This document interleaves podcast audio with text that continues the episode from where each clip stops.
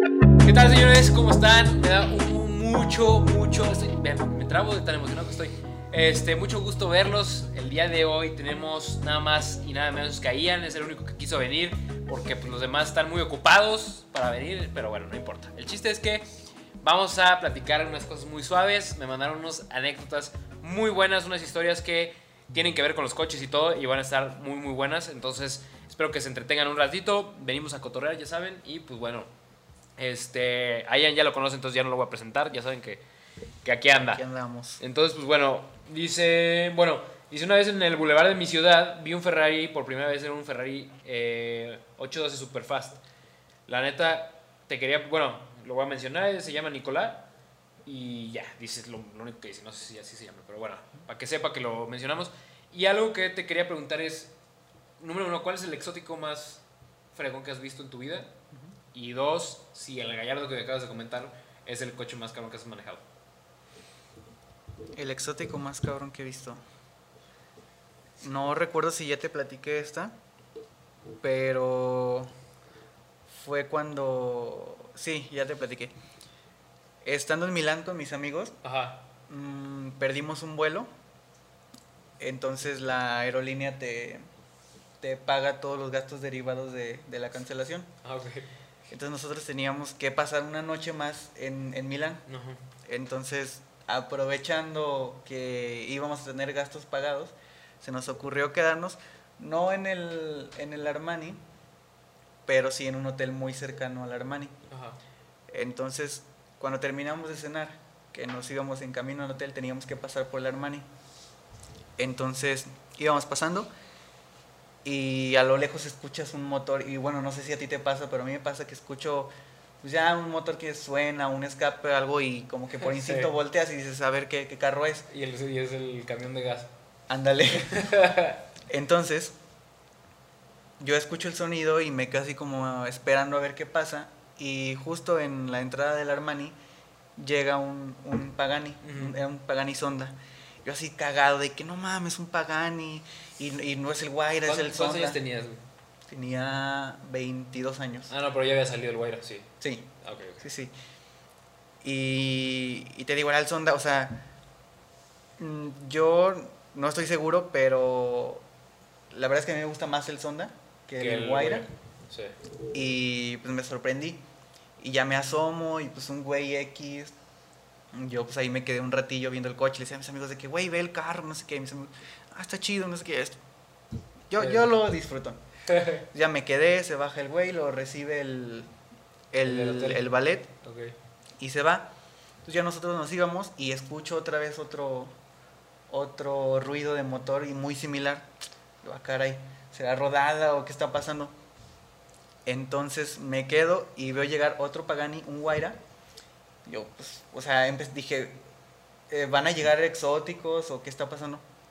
Llega el Guaira y me asomo y sí, creo que sí te había dicho que el que llegó manejando era Horacio Pagani Ah, sí. Sí, mira, creo que sí me habías Sí. dicho. era Horacio Pagani y yo así de que a mis amigos, güey, no mames, Horacio Pagani, espérame, déjame tomar una foto, la chingada, mis amigos de que... ¿Ah, sí te lo "No tomaste? mames". No, güey. ¿No? No, mis amigos de que no mames, ridículo. ¿Quién es? Para empezar, yo, ¿cómo que quién es, estúpido? O sea, ¿Pero yo... por qué no te la tomaste? Porque no sé si era como un evento o qué estaba Ah, o sea, pasando. llegó a lo suyo. Ajá, o sea, porque, o sea, sí había como pues, fotógrafos y así. Entonces a mí me dio pena como Meterte ajá, atravesarme, porque de hecho no había gente, o sea, había oportunidad Ajá. y no, no me la tomé, pero... ¿Y no te arrepientes, güey? La neta, pues hubiera valido madre. Digo, al final te hubieran dicho de que, no, güey, o sea, no, no, Ajá, no te metes ahorita. Ajá, eso fue lo que yo no Ajá. quise. Y como estos güeyes estaban en su hostilidad de changos que no saben de coches. Ajá. Tú dijiste que no, pues Ajá, yo sí dije así de que, bueno, mira, ya vi unos Pagani, les tomé fotos, ahorita las busco. Y de hecho en las fotos sale, Sale, ah, bueno, ajá. por lo menos para creerte, güey. Sí, claro. y pues no sé si he visto, no, yo creo que sí son los más exóticos que he visto, Sí. pero el- lo chido es que es el combo de los dos y que era Horacio Pagani, güey. Yo me acuerdo eh, cuando tenía yo como 11 años, yo creo 12, que mi tía me, me trajo de Italia una foto de un Pagani Sonda. Y yo no sabía ni qué carajos era. Y la se veía bien cabrón. Yo dije, no, pues quién sabe qué sería, güey. Igual, yo se dije, pues igual es un coche ahí modificado, un invento ahí nuevo, pero nunca pensé que fuera a ser un, o sea, que fuera a ser un Pagani. Sí, claro. ¿Y sabes cómo lo conocí yo? En Gran Turismo 5. Precisamente por el Sonda. Es que yo no tuve el Gran Turismo, güey. El 5 yo tuve, no me acuerdo cuál tuve, si tuve Forza yo creo que en esa época. Pero sí, el 5 nunca, nunca lo ¿No? tuve. Apenas lo compré hace, yo creo que como un año que Sí. compré PlayStation y todo. Pero sí, eh, mi juego era Forza siempre. güey. Y también tuve el, me acuerdo mucho, no sé si te acuerdas de Project Gotham o ese. Ese estaba bien Mm, cabrón porque te metías al museo, güey. O sea, se cuenta que antes de escoger coche podías pasearte en el museo y entonces pues ibas y veías los precios de los coches. y todo. Ese coche, eh, que ese juego estaba cabrón. Y luego me acuerdo también de otra anécdota parecida a la tuya. Cuando yo estaba en Toronto, eh, yo creo que fue hace como ya casi 10 años, güey. Como hace 8 años, cuando tenía yo como 20, 19, 20. Este, me fui a Toronto y me tocó que estaba, estaba yo en el centro y de repente a hacer un Bugatti negro.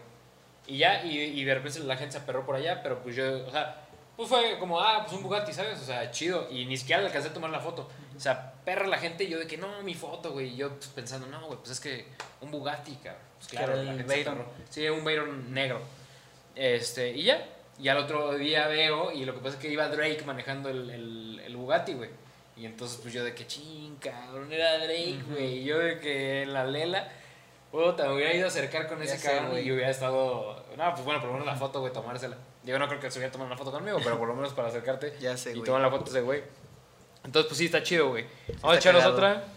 Este. Alguien que, que sea bueno. Mi papá. Choqué la camioneta de mi papá. Y mi papá estaba presumiendo a un amigo suyo que ya sabía manejar. No, quién sabe. Ahí sí no lo entendí. Un clásico. Sí, ya sé. Y este. A ver, dice: La verdad no tengo ninguna, pero tengo un sueño y espero cumplirlo: tener un Mustang del 64. El 64 del Mustang salió, según yo, no lo dejamos sacar como la otra vez. Ya sé.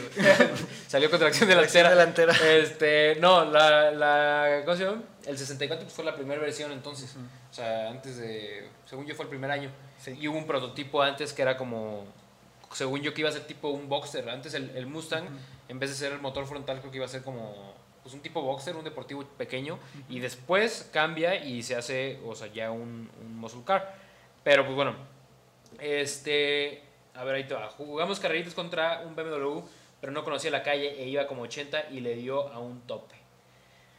Yo me acuerdo una vez que iba, esa, esa vez estuvo bien gacho, porque sí, a mí me tocó unos arrancones del otro lado de la calle, y entonces se cuenta que ahí, no sé si te ha pasado que está eh, Las Torres, está el Boulevard Las Torres, y del lado derecho hay una lateral eh, por donde está, yo creo, hay unos mariscos muy grandes, y enfrente hay como un extra. El chiste es que, bueno, está la cuchilla donde te sales a la lateral y entonces hay una, una barda literalmente como esta mano. Y entonces se cuenta que sí, como de unos 30 centímetros, bueno, es que nadie más vio, va, pero de unos 30, 40 centímetros de alto. Y entonces iba una Cherokee corriendo contra lo que tú quieras, un No sé. Entonces va la Cherokee y entonces no sé por qué razón yo la, la vengo viendo, escucho que viene corriendo, ya sabes, ah, en camión de gas, güey, y volteo. Y entonces cuando viene la Cherokee de ese lado, como que a la mera hora se decide cambiarse a la lateral. No sé si dijo de que, ah, por acá lo alcanzo, no sé. Pero se decide cambiar a lateral y le da justo en medio a la, a la barda. Y lo único que veo yo es así que, este, puro polvo y literalmente todo el eje de atrás lo jaló, lo sacó. Se veía la Cherokee y haz de aquí y el motor abajo atrás. Y ya, y yo me paré para ver nomás el chisme. Porque luego, luego se vio que no les pasó nada. Simplemente la barda se llevó todo lo que venía abajo de la camioneta. Claro que sí fue un frenón, pero perrísimo que les dio la, la barda. Pero iban, este, te digo, iban echando arrancones. Como la historia que les conté yo con, con Nava, pero más o menos Ya. del estilo. Pero este. Sí, o sea, la neta. Digo, es muy común que echando arrancones se den un fregazo. Sí, no, y los banquetas también son bien comunes en, en Sí. arrancones, en drift, en todo, siempre. Y el eje, siempre. Sí, exacto. es un pedo. Pues bueno, güey. Vamos a meter a alguien, un invitado que traemos el día de hoy, a mitad del programa, porque es muy importante. Él, él y este seguramente está en una junta de altos ejecutivos. Entonces, pues bueno, él, eh, vamos a, a ponerle pausa, corte y vamos a darle. Pues señores, después de un corte ya tenemos una persona más agregada y voy a presentarlo y después vas a tener que presentarte, güey, y vas a explicar qué es lo que haces en tu vida. Pero bueno, se llama Gerardo Hernández, mejor conocido como el Jerry, de, por lo menos de mi parte. Y pues Jerry tiene un equipo de rally que la neta, pues bueno, esto va a estar bastante interesante. Entonces voy a preguntarte sobre eso, güey. Quiero que nos platiques qué es lo que haces en el equipo, cuánto tiempo llevas corriendo y todo el rollo y cómo fue el proceso de crecimiento y todo. O sea, a mí lo que me gustaría que nos cuentes, güey, es como esta parte de... O sea, hay un proceso en el trabajo que está chido y todo el rollo, pero la neta, a mí me gustaría que también más al rato nos cuentes alguna anécdota chida de que te haya sucedido gracias a lo que haces. Y pues bueno, explícale a la gente qué es lo que haces, qué es lo que te apasiona y por qué decidiste armar un equipo de rally. Pues antes que nada, gracias, mi queridísimo George. Eh, contento de estar aquí. ¿Esto es cámara o es aquí entre nosotros? No, como quieras, güey. Es aquí entre nosotros, puedes hablar aquí. Órale. Este, contento que también veo que tú sigues creciendo, haciendo... estás en la jugada. Hay que rascarle. En pocas palabras, estás, estás ahí.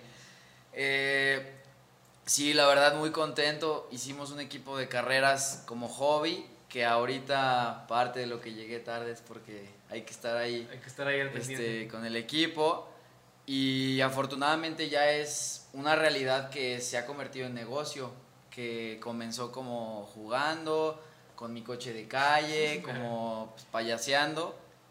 Y que al, pues como tú sabes, estar en, en este medio de coches de apasionados, de locos, empiezan a abrirse puertas que no contemplábamos.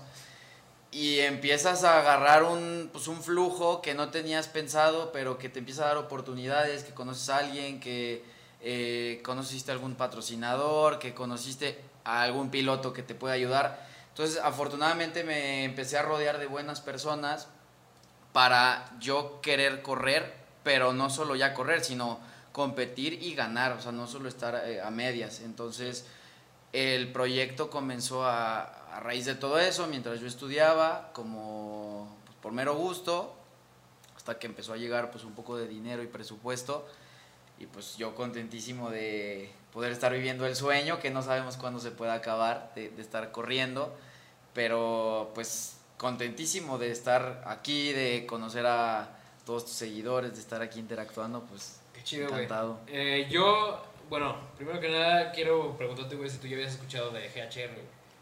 Sí, lo había escuchado, sobre todo porque veo que tienen mucho, como muchas campañas, o no sé cómo llamarlo, que luego van a la plaza, están en el, en el autódromo, por ti, por eh, César, sí, demás, demás personajes que, que tienen algún acercamiento. Y sí, por el Mazda 2, creo ah, que el Mazda está, me gustó mucho, la verdad. Y pues lo sigo, realmente ah, lo sigo. este, vi lo de Simón. Y Aquí está la competencia. Sí, no, está bien, está bien. Entonces sí, por eso, por eso los conozco. Este, digo, yo puedo decir que ayer lo conozco desde hace, no sé, güey, yo creo que teníamos... Desde morros. Desde, güey, tendría como cuatro años, no sé. Era bien castrocillo, cabrón. Pero no, la neta, este, pues qué chido, güey. O sea, a lo que voy es. Ahorita estás con Cordero, güey. Es uno de los pilotos que corren el equipo. Eh, Ricardo Cordero, que espero que algún día pueda estar aquí con nosotros. Es el ganador de la carrera panamericana. No cualquiera puede decir. Tricampeón. Tricampeón, perdón. Sí, sí. Sí, la neta sí. Bastantes millones cuesta como para, como para que no dos campeonatos. sí, no, es tricampeón de la carrera panamericana. Este, y bueno, eso habla de que pues está el equipo parado en un muy buen lugar, uno de los mejores pilotos de, de por lo menos de México. Y pues podemos decir que cuando ganas una panamericana es uno de los mejores pilotos también, pues puede ser de, del mundo, este, hablando de, de, de realismo. Y este, pues eso también pone el nombre de GHR pues muy en alto. No cualquiera puede decir que tiene un equipo de rally. ¿Qué implica y qué posición tomas tú, güey, en, un, en el equipo como tal? Este, digo, porque todos sabemos que pues, eres piloto, pero a mí me gustaría más la parte de... Para mí sería mucho más el sueño de tener un equipo y poder decir, güey, o sea, no cualquiera se para atrás de, de toda una logística tan cabrona como lo es tener... Ya ahorita cuántos coches son, güey. Mira, ahí te va. Esta historia es, es interesante porque como piloto quien sea, bueno, al menos apasionado, pues, quisiera estar en la Fórmula 1, quisieras estar en Le Mans, quisieras estar en todo. De ganas, pues ganas no faltan. Presupuesto sabemos que es lo que, más se necesita. Este, como ayer que también vi un tweet que un güey decía quieres correr, o qué coche restaurar con bajo presupuesto, pues no, mejor vete a jugar fútbol, güey. Sí, o sea, tú tienes que aceptar verdaderamente tu realidad, que eso es lo que muchísimos chavos y entusiastas nos buscan, de que quiero empezar a correr, quiero ser piloto. Honestamente, ¿tienes dinero o no tienes dinero? Porque si no, es muy difícil el camino, no es imposible. Pero si no tienes casi nada, verdaderamente es, es imposible dar el primer paso porque no porque no se pueda, sino porque México y América no es un territorio tan asiduo al automovilismo y más de competencia donde no lo puedes monetizar. O sea, sí, tiene que ser fútbol. Hasta la- los otros equipos de básquetbol, béisbol le batallan y son ligas profesionales. Entonces, partiendo de eso, tú sabes si puedes entrar o no a correr. Eh, yo decido aventarme con mi coche de calle. Yo llegué a ser el, como cuando están los directores empezando sus carreras de que dirigida por Jerry Hernández, por Jerry Hernández lavó el coche y Jerry Hernández piloto Sí, y. Jerry Hernández mecánico y fotógrafo Jerry Hernández y redes sociales. O sea, yo hacía todo. Sí, sí, seguro. Este, y es saber que te vas a meter en esas chingas. Pero bueno, dices, pues va, o sea, es parte de vivir el sueño y de, de entrar en esta pasión. Entonces, yo llegué a ser piloto de mi equipo, único piloto, director del equipo, y yo era mi representante y mi todo. Entonces, ¿Y quién era tu copiloto? ah, mi papá, mi doble también, Sí, Jerry Hernández. aparecía Jerry Hernández copiloto. Exacto, J. Hernández, J. Hernández, todo Hernández. Sí, este, Y ahora, eh, con todo el trabajo que hemos hecho, empecé a descubrir una nueva puerta que no había pensado. Yo veía a Jerry como piloto corriendo, pero después me empecé a dar cuenta que hacía las cosas pues no mal, porque ya tenía buenas relaciones, empecé a sacar marcas, empecé a, meterme en el medio y eso empiezas a darte cuenta que ahí puede haber negocio y ahí sí puede haber este, prosperidad. Correr es un barril sin fondo que nunca vas a acabar, que todo el presupuesto nunca te va a alcanzar, aunque traigas todo, Sí. pero te da prestigio compet- competir de manera profesional. Y el otro lado es dirigir un equipo, eh, necesitas estar rodeado de pilotos, de marcas, pero yo, yo quería hacer todo en uno y fue un proceso de, ok, necesito hacerme un nombre primero, ¿qué tengo que hacer? Correr, ¿qué tengo que hacer? Ganar, ¿qué tengo que hacer? Pues empezar a crear una marca, una identidad, eh, ser un poco más disruptivo, llamar la atención, este, seguidores como hacer el equipo bloguero y, este, y empezarle a, a todo ese relajo para al menos que dijeran, ese chavo es un don nadie, no sé quién es, pero ya tiene más seguidores que yo y ya tiene más fans y ya tiene playeras más chidas, o sea, Sí, sí. al menos empiezas a crear y a llamar la atención, para bien o para mal. Se reían al principio, este, y ahora pues les puedo cagar la madre, pero ese es parte del, del show. Al final solo es, es entretenimiento, es un personaje Claro. y, y ya. Eh, entonces logramos traer ya más pilotos, empecé yo a tocar puertas. eh, afortunadamente Ricardo, que es el piloto más importante, eh, me abrió las puertas. Él ya había ganado una carrera panamericana y es ya donde la marca, pues digamos, se catapulta porque pues, él ya trae su Citroën pues, homologado FIA para el campeonato mundial, este es ahorita tricampeón de la PANA, como decíamos, corre todos los rallies habidos y por haber, me transmite la experiencia, él sigue fondeando gran parte de las carreras como él siempre lo ha hecho, pero bajo ahora el esquema de GHR como equipo, donde está la ropa ya, ya más en forma, está los diseños de los coches, está esto ahorita que es Simón, o sea que también te igual te vamos a invitar Ah, y tener a todos A los eh, blogueros y los medios de comunicación y los fans y crear ese como círculo tan fregón que demos clases, que ahora estamos haciendo una fundación, este, que, que sea un equipo consentido y más al decir que estamos en León y viene el Mundial de Rally y no hay un equipo guanajuatense, o sea, es el, los equipos de fútbol, de básquet, de fútbol, pero tierra de rally y no hay equipo, entonces Oye, entramos ahí. ¿Cómo es el primer acercamiento ya a una marca grande? Porque digo, si, si notan su sudadera, pues trae patrocinadores. O sea, no es cualquier cosa eh, ya poder estar, platicar de que estás con los Bravos, de que estás con, este, el- pues también con la Universidad de Ibero, también que te, te arropa y te apoya. O sea, ¿qué es? Con la competencia. Aquí hay de todo, ¿para qué hay diversidad? Entonces, este, ¿cómo es este rollo de acercarte a las marcas y que, que, pues bueno, que jalen contigo? Porque no es, o sea, pues digo, yo también pasé por el proceso y no es fácil, ¿sabes?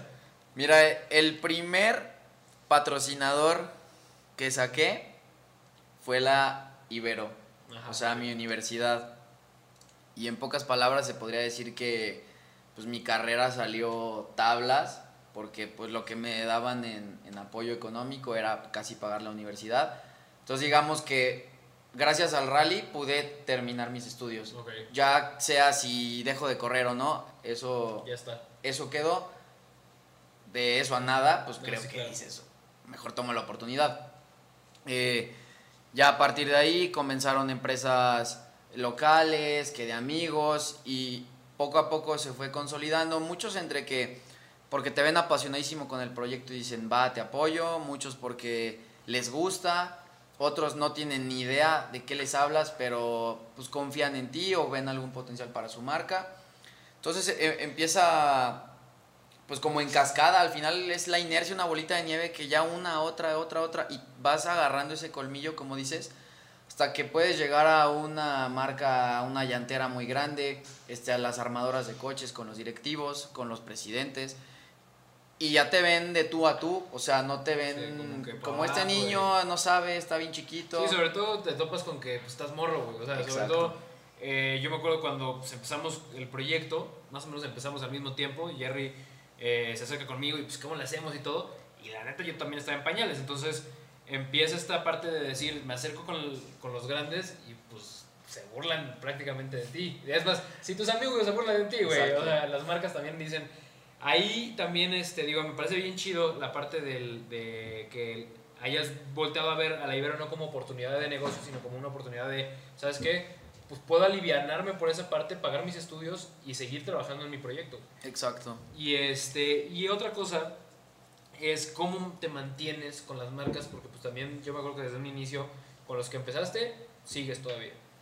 Mira, te voy a decir lo que yo he eh, descubierto y que es, eso vale oro. El estar con una marca como patrocinador no se trata de exprimirlos, se trata de ser eh, alianza en conjunto y cada patrocinador tiene un valor agregado por sí solo, o sea, no es pegarle la misma calcomanía de todos los patrocinadores y ya, o sea, tú qué le aportas en este caso, si era la universidad, pues hacíamos las pláticas, cómo convencer para que ellos les vaya bien y jalen más alumnos, este, si es un taller, cómo hacer que ese taller se refleje que el coche se repara aquí, entonces tu coche de calle va a estar bien y el coche queda muy bien. Este, cómo hacer que la marca, su mensaje realmente sí impacte a- al consumidor final y que se sientan representados, porque si le dices a todos, les das el mismo folleto y es como, no sé, a las novias, Sí, sí. te quiero mucho, te quiero mucho, pues es que a todas les dices lo mismo, pues exactamente, así a todas le dices lo mismo, pues ya te vas a quemar, o sea, no, ¿qué aportas? ¿Qué, qué tienes que Claro. sume?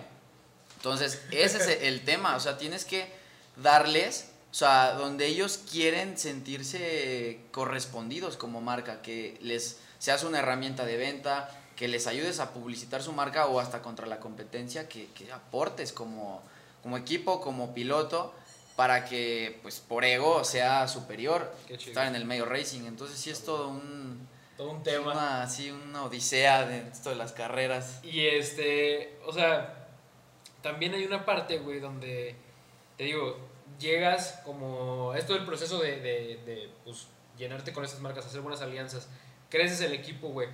Entra Mazda, eh, o sea, ¿en qué momento decides que, que el Mazda 2 es un buen coche para entrar al rally y que se vuelva parte como del icono del equipo, güey? Pues el Mazda es un coche que se hace en Guanajuato, que es económico, que Mazda sabemos es una marca que ha ido con el tiempo haciéndose una alternativa a las premium, ya más que ser antes una marca como de entrada. Sí. Eh, ha ganado la confianza aquí en México, está fuerte, entonces dije, a lo mejor hay, hay probabilidad de, de patrocinio, este, las, los arman aquí, el equipo está aquí, tiene como ese sentido de identidad, de, de apoyo para correr un rally que es este, internacional, pero que se celebra aquí y que gracias al rally esas plantas se han instalado, Claro. como todo lo, lo de automotriz en, en Puerto Interior.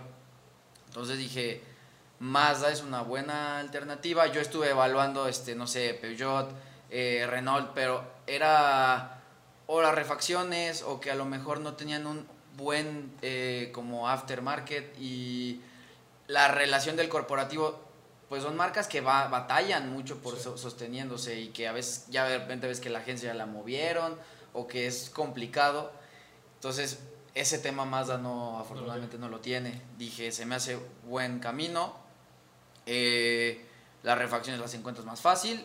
Dije, pues va, va a ser con un Mazda. Nos pusimos a desarrollar. Duramos casi dos años este, tramitando su ficha de homologación, desarmando, haciendo una radiografía del coche. Literal, una Biblia. Cada tornillito, medidas y cosas.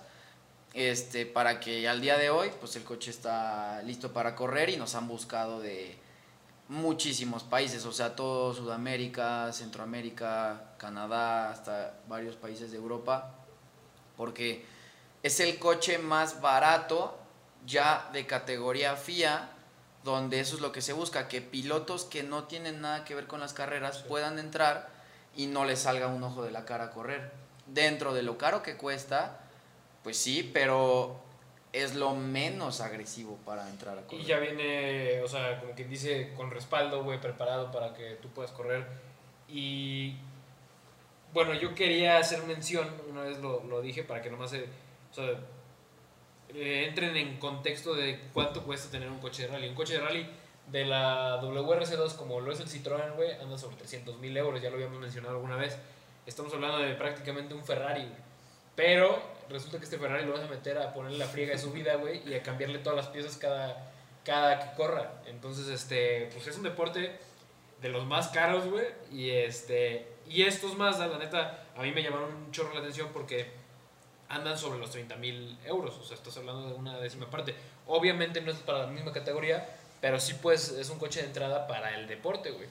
Sí, claro, este coche es como el nivel 1, Ajá. Pero lo puedes ir escalando, o sea, el siguiente Tú paso, modificando el, exacto, coche, le metes una caja secuencial, este, le mejoras la suspensión, eh, ya le cambias la computadora porque ahorita trae la original, y empiezas a irte, pero es que una cosa te va llevando a la otra, donde ahora ya te requiere el motor ciertas cosas, y no puedes descompensar, entonces como que subir al siguiente escalón, ahorita un coche categoría R2 está sobre como 65 mil, 70 mil euros, o sea, ya es el doble, y siguen siendo tracciones delanteras.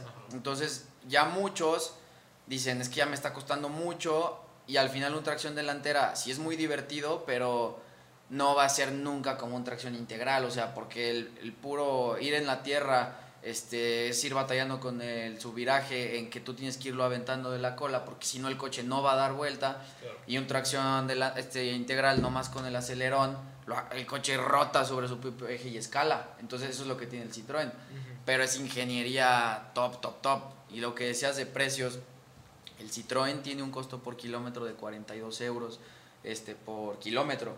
O sea, te cuesta casi mil pesos. Este, cada kilómetro que rueda el coche, la gasolina se trae de Europa.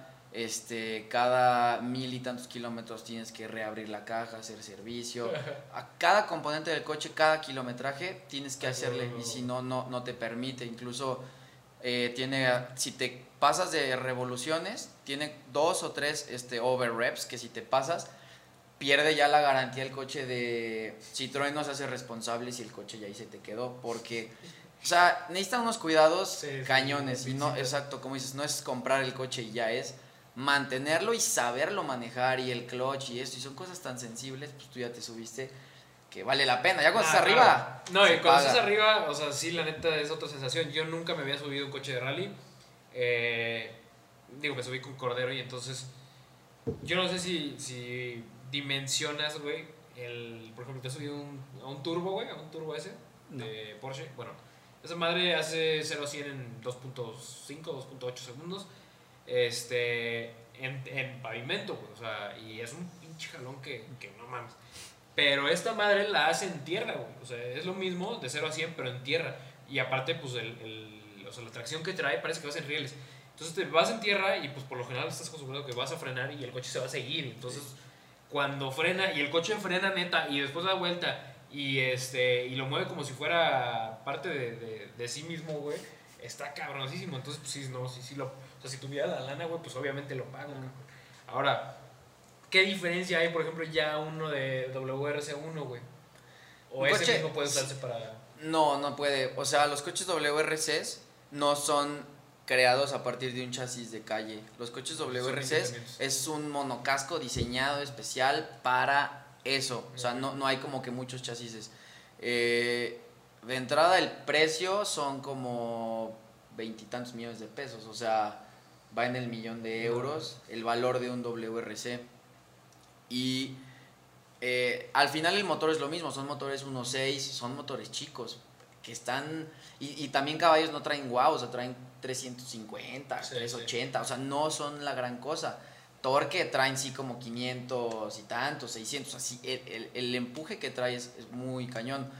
Velocidad punta tampoco no es la gran cosa, o sea, traen, llegan a 190, 195, de Pero repente menos, sí. 200, o sea, no es nada wow, pero el hecho ahora fue el rally de Kenia, no sé si viste algo, no viste nada.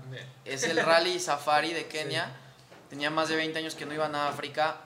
Era una carnicería, o sea, eran piedras, este, puras zanjas, las rocas, este, salían las jirafas y, o sea, literal estabas en la sabana eh, corriendo y no era como el Dakar en arena, o sea, suavecita, no, esto era feo Piedras y todo. los coches sufren y aguantan y compiten. O sea, eso es lo que tienen la, la, la- la ventaja de esta ingeniería. Los recorridos de suspensiones son gigantescos. Es como traer, como dices, el, el Porsche, el tope, pero en la Tierra. tierra, este, compitiendo, que te está aguantando unas putizotas que es el valor que tiene, que no se compra porque años de desarrollo. O sea, Sí, pero también tú como piloto corriendo ahí, la neta, hacer o sea, un trip enorme. sí, no, o sea, estar ahí, eso, a esos traen los cambios ya Secuenciales. este, como en, en el volante porque Ah, el otro es secuencial. Sí, sí, sí. Eh, son detalles que te simplifican, entre mayores la categoría, más fácil es manejar el coche. Proporcional es la potencia y todo, pero si sabes andar en un coche más difícil, tracción delantera, tracción trasera, esto te simplifica. Ah, vienen pilotos europeos, se suben a los coches en H Ajá. y te dicen, ya nos ha pasado varias veces, tengo más de 15 años que no manejo una caja en H. O sea, están acostumbrados Sí, a traer los cambios y para nosotros es como, no hombre, es un sueño traer una caja secuencial. Sí, o sea, sí. coches así no hay aquí. Sí, pues también el deporte no está tan desarrollado como allá, güey. O sea, aquí compiten, ¿cu- ¿cuántos coches compiten aquí, güey? ¿Y cuántos coches compiten allá? Aquí 30 y allá 200. güey. Sí. Y por ejemplo, tú, tú que eres piloto, mm, ¿no, ¿no te pasa que regresas a un coche, por ejemplo, en H, que pues para nosotros a veces hasta decimos, no mames, o sea, está mucho más divertido, lo disfrutas, qué huevo un automático, ¿no te pasa algo así? ¿O te llega a pasar de que, ay, extrañaba esto? O, No, mira, ahorita yo, el Mazda es eh, en H, por lo mismo, para no encarecer los costos. Este, yo corrí en el Mini Cooper, eh, el Coupé, igual era caja en H, después cambié al Mazda, que es la caja en H, y ahorita vamos a correr en unos Yaris, los GR, que ya vendrás también a conocer esos. Vamos a armar a lo mejor uno o dos, uno sí seguro, Sí. y ese ya va a traer caja secuencial. Ese Yaris va a ser tipo como un Citroën, o sea, ya es algo, sí va a rondar los 3 millones, o sea, de Pero pesos. sí que sí se maneja de no mames. O sea, Por lo mismo, porque ya es un coche de tracción integral, Sí. relaciones, el motor es igual 1.6 estilo WRC, el motor viene un poco también más como metido al centro para que el peso, tú rotes sobre el eje, no, no estés como que sí, jugando sí, con pesos tan a lo largo, lo vas a traer casi todo centrado. eh, y está dando mucho de qué hablar en Europa esos coches que están desarrollando, entonces apenas va a ser el el primer coche ya con el que yo compita. He manejado secuenciales, eh, sí son pues como un poco duras las, las transmisiones, pero luego ya andando se siente que entran como mantequilla y ya es más fácil nomás echar para adelante o echar hacia ti Pero es mecánico, no es como los coches que Triptronic y nomás este, como que con el dedo chiquito entra. No, o sea, sí es, es mecánico, entra duro, pero el coche tienes que responder y puedes bajar cuatro cambios de un madrazo y el coche amarra. Un coche de calle no te permite, pues se bloquea porque no, no Sí, estás claro. en los rangos. No, y los frenos un patadón y todo. sí, se patina y. Oye, te vas. eh, ¿en qué momento dices tú, o sea, ya estoy, o sea, ya voy en camino, güey? O sea, ¿sabes? Como no, no precisamente tal vez que ya conseguí el éxito que quería, porque pues yo creo que no hay como ese lugar, a menos de que igual y tú me dices, no, ya llegué, güey. Pero sí dices, nada, güey, o sea, esto sí ya está marchando viento en popa y la neta me voy a amarrar para, para seguir, güey. Pues en el momento que el equipo comenzó, ya comenzaba a salir en medios de comunicación europeos, este, en que eh, gente y expertos internacionales nos reconocen, que hemos salido en Fox Sports en reportajes, en Argentina, en Fox, este, que ya la gente del medio, pero los top empiezan a reconocernos, eso para mí me empieza a llenar y digo, me da ese, esa gasolina para rellenar cuando justo, porque también eso es lo que nadie habla, es una madriza estar en esto, es un dolor de huevos, yo también he pensado dejarlo mil veces de correr, o sea, neta a veces quieres mandar toda la fregada.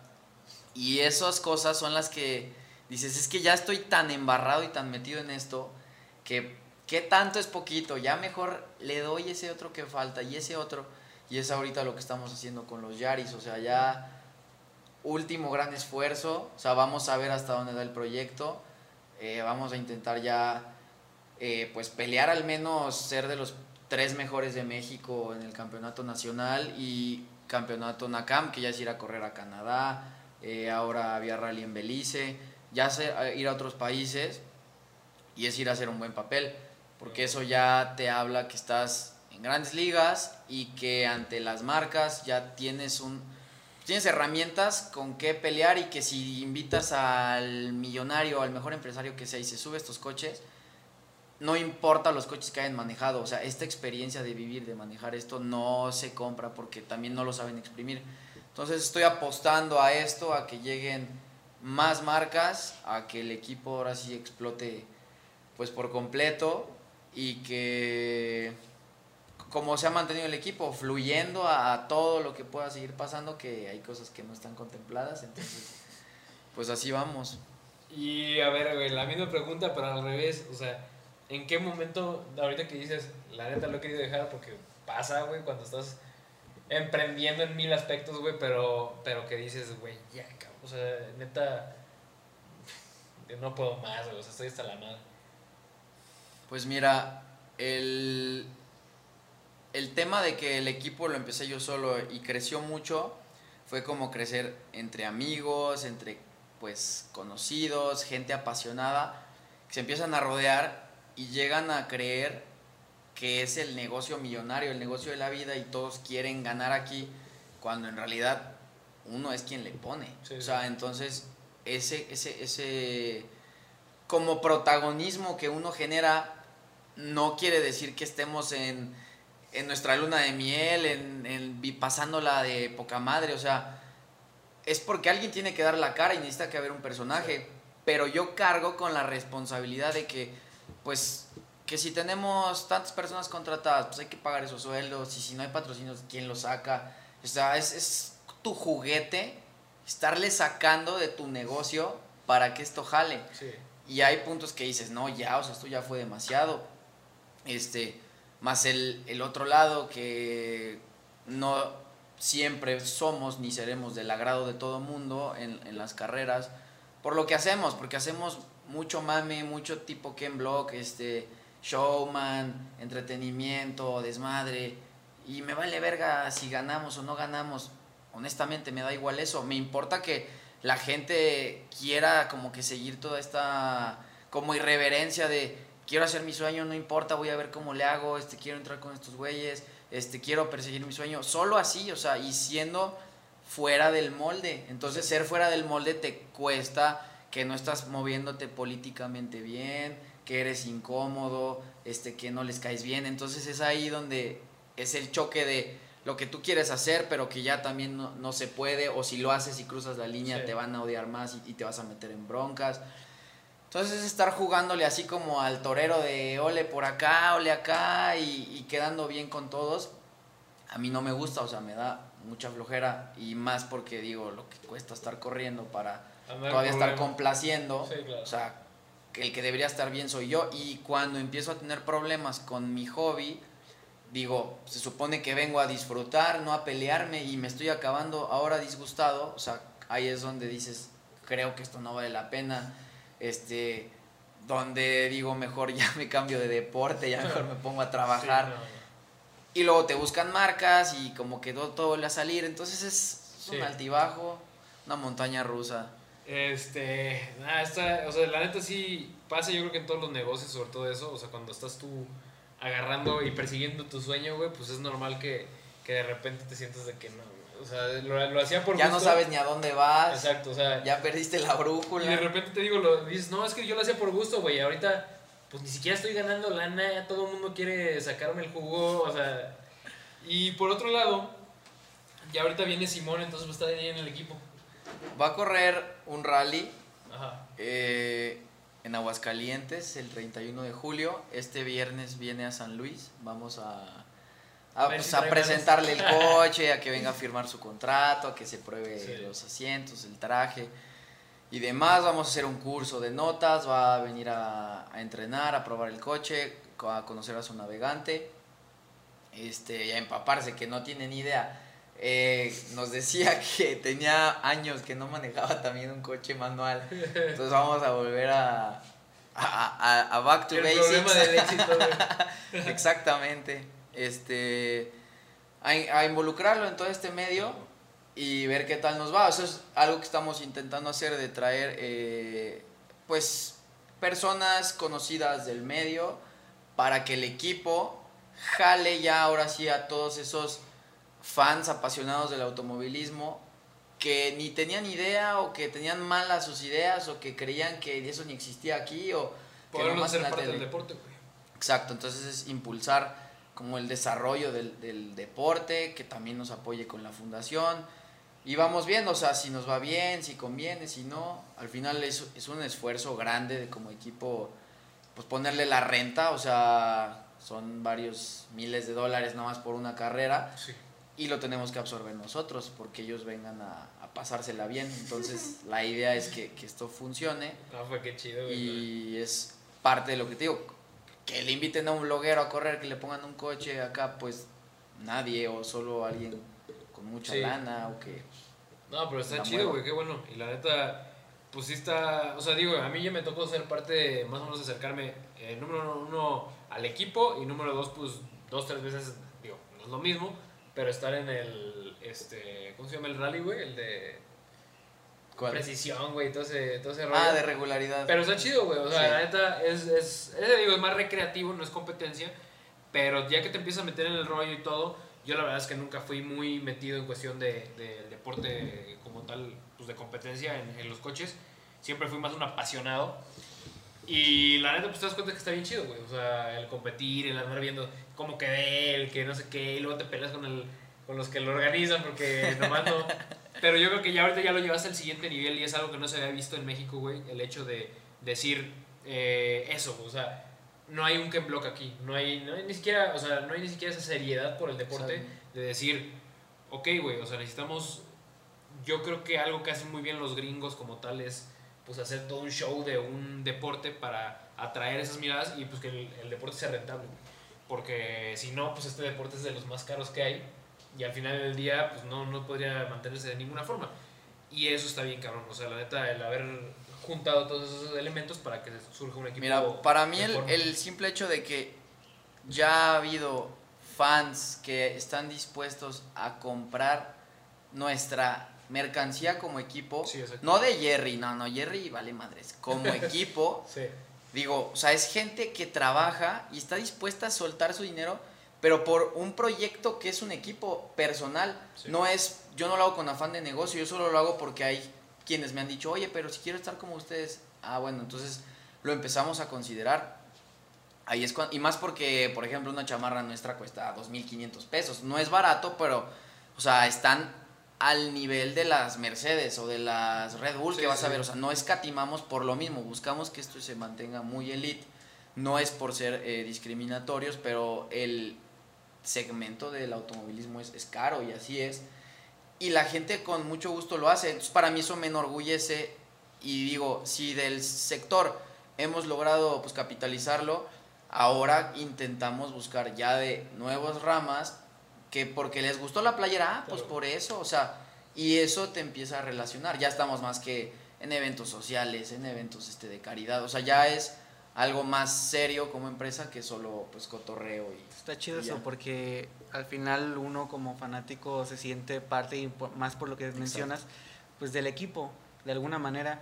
Y pues qué chido, o sea, tener como oportunidad de que dices, ay, bueno, ahí está mi, Sí. mi parte de apoyo, ¿no?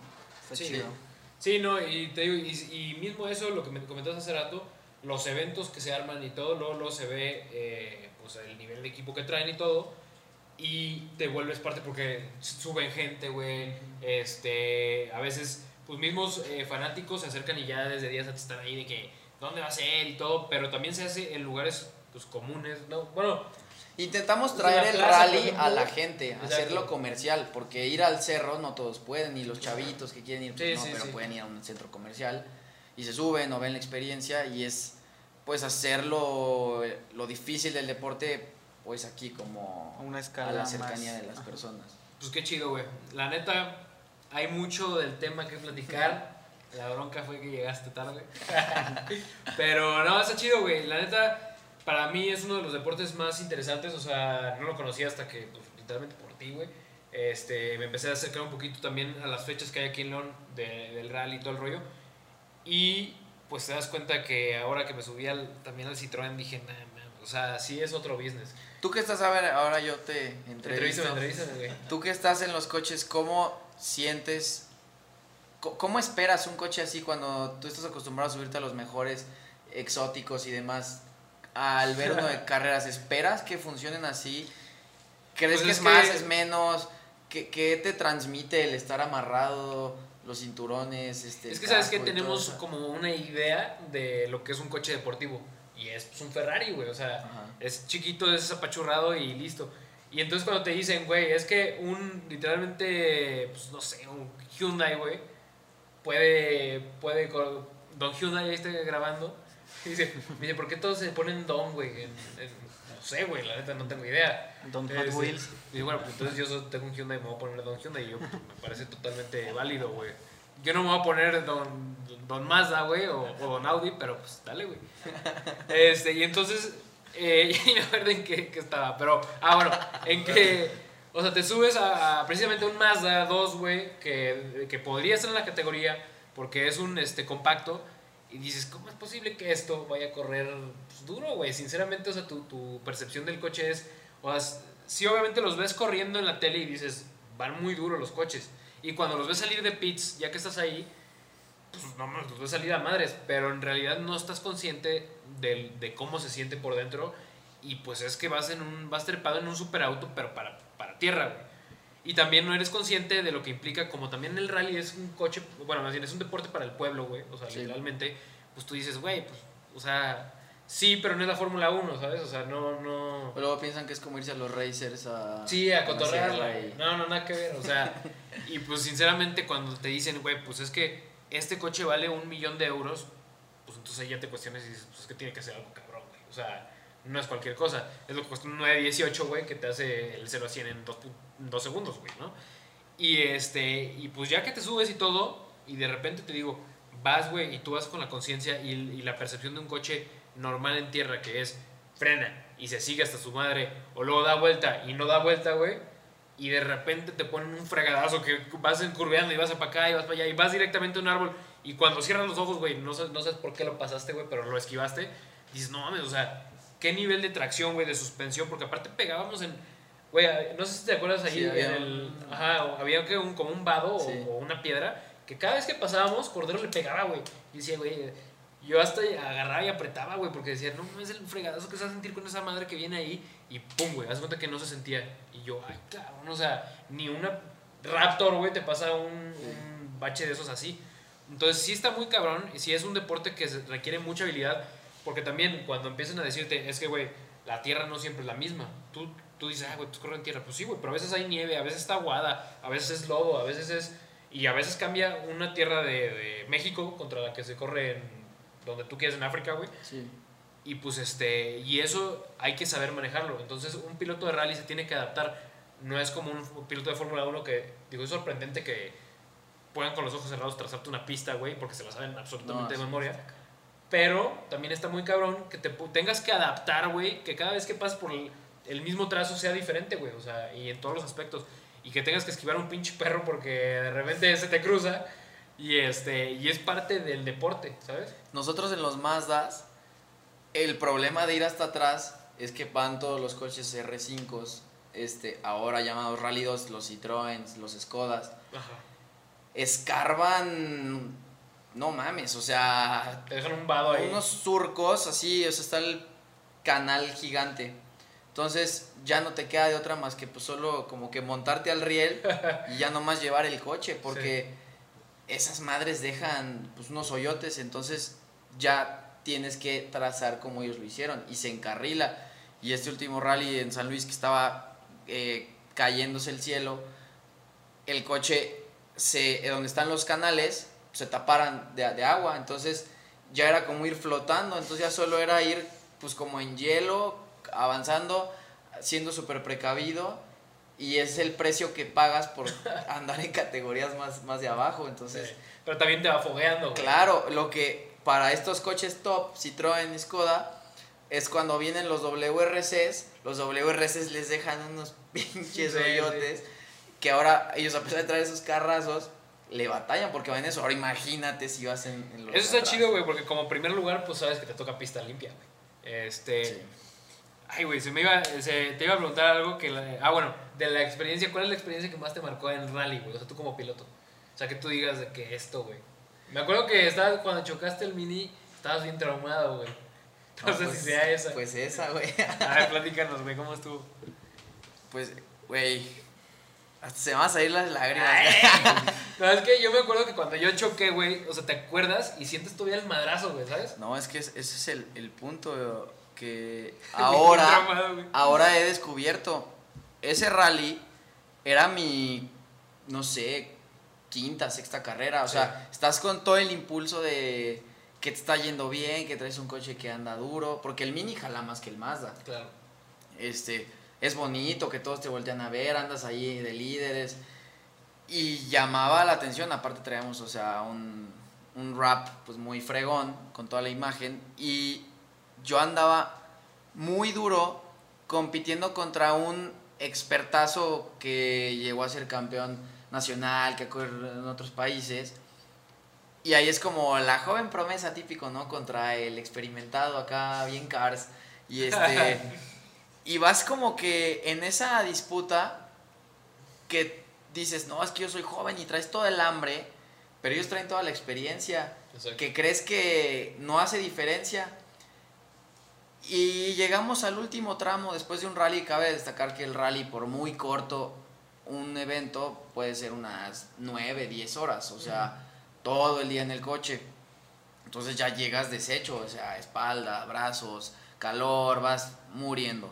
Entonces, súmale eso, más súmale que eh, último tramo eran 3 kilómetros me- o 4, me llevaba como 7, 6 segundos, pero ese tramo se repitió dos veces. Entonces, la, la primera vez yo ya le había recortado como 7, 6 segundos y me quedaba recortarle otra vez lo mismo. Y dije, si lo hago igualito, con eso me lo chingo.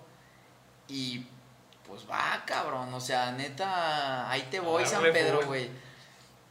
Y vamos, este, y llevaba así un tramo perfecto, espectacular, neta. O sea, es que tramazo de mi Sí. vida. Este, que vas al límite y también Que ya fluyendo, todo. Sí, sí, sí.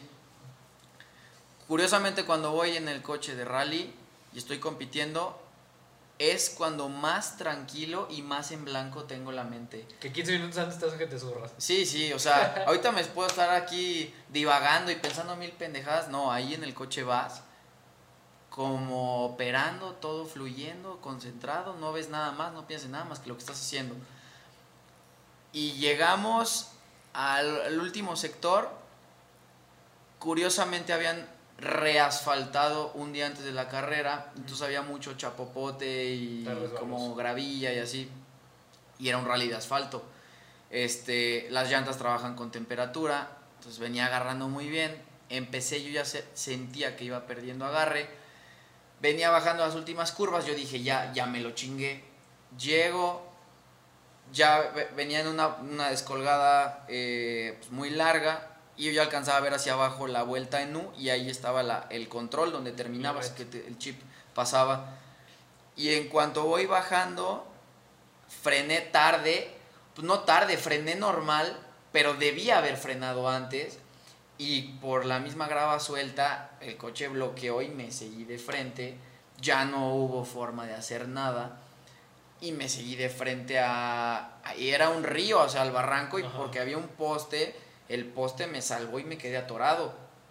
Este, entonces luego, luego es el... Ya, ya, o sea, ya sabes que el coche ya perdió todo, ya te estás yendo de frente, ya no Claro. sabes qué te va a pasar. Ahora sí. Fuerte. Sí, güey, Dios te bendiga. Este, eh, ya nomás te das el golpe, o sea, veo que sale humo, luego, luego, pues el, el miedo, volteas a ver a tu copiloto, estás bien, no, sí, apaga todo, bájate, ya vemos, y el coche estaba así como tambaleándose entre irse como al río o, o subirse como al camino. Y si pues como unos dos metros de hacia abajo, porque era un paso de agua, o sea, un puentecito. Este, ya llega toda la gente, este, primero viendo tu salud, después sintiendo el que se te fue la carrera, Eh, que yo, yo podía llegar caminando a la meta y ya no había forma de ni empujarlo, no se podía hacer nada, este, ya la impotencia y que empiezan a pasar, pasa él, el que me ganó, pasa un minuto atrás después Sí. de mí y ya lo ves y todos como que se asoman para ver si estás bien, también pues, viendo por tu seguridad y empiezas a experimentar tantas cosas que también ahí no corría con mi papá, entonces yo ya pensaba, "Ey, ¿qué van a pensar? Que ya no llegué, que si me pasó algo, mi mamá, o sea, neta empiezas a experimentar un, Sí, sí, un sí. bajón, o sea, un vacío tan fuerte que es, es duro y ahí yo también pensé en ya dejar de correr, dije, la neta no es lo mío y te vas para abajo.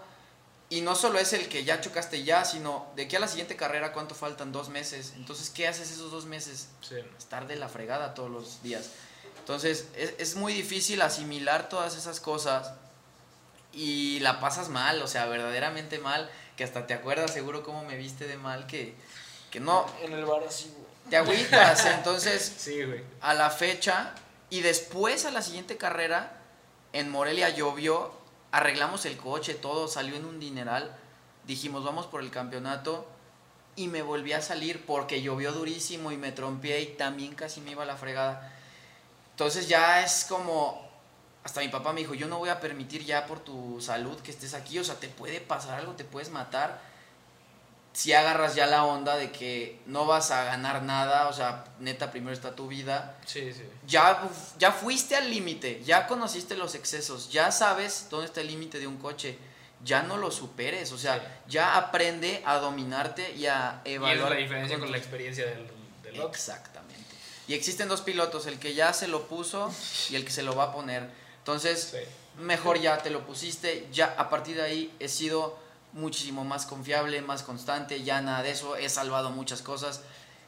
Y ahora, dos años después, a raíz de todo esto, que he hecho unos viajes este, Astrales. a personales para conocerme por todo esto del rally que me ha puesto a prueba en muchas situaciones Sí, sí. emocionales, me di cuenta que me detonó todos estos accidentes, pues muchas como inestabilidades emocionales y hasta como de ansiedad de que como post-traumáticos Sí, este, eventos sí, sí. que sí quedas así medio ciscado con las cosas hasta que empiezas a completar eventos, te empieza a ir mejor, empiezas a agarrar confianza Ah, y vuelves al camino y vuelves más fuerte. Pero ese tiempo estás en un Abajo, bache que mejor ahí me quedo, cabrón, porque si Pues- sigues corriendo así, pues no. Está bien, güey, no, qué chido, güey, qué chido que aprendiste de ese pedo. pues se nos, ahora sí se nos hizo tarde, güey, pero qué chido, güey, que nos platicaste esa historia. A mí, ya la había escuchado alguna vez, por eso me, me gusta, me gusta escuchar como Jerry quiere llorar. Pero este, pues espero que puedas venir otra vez, güey. La Sí, qué chido. que sí. Este, y pues también espero que, pues ahora que Simón vaya a la experiencia y todo, también se venga acá y todo el rollo. Ricardo y todos los del equipo, pues me gustaría que se vinieran a sentar. Porque la neta, pues esto es una experiencia y también él ha tenido experiencias muy chidas, güey. Entonces, este, pues te agradezco que hayas venido, cabrón. No, pues a ti. Aquí Ya está. andamos. Entonces aquí vamos a seguir. Ya está bien. Ya está. Sobres, chavos. Dale. Cuídense y nos vemos en el siguiente capítulo.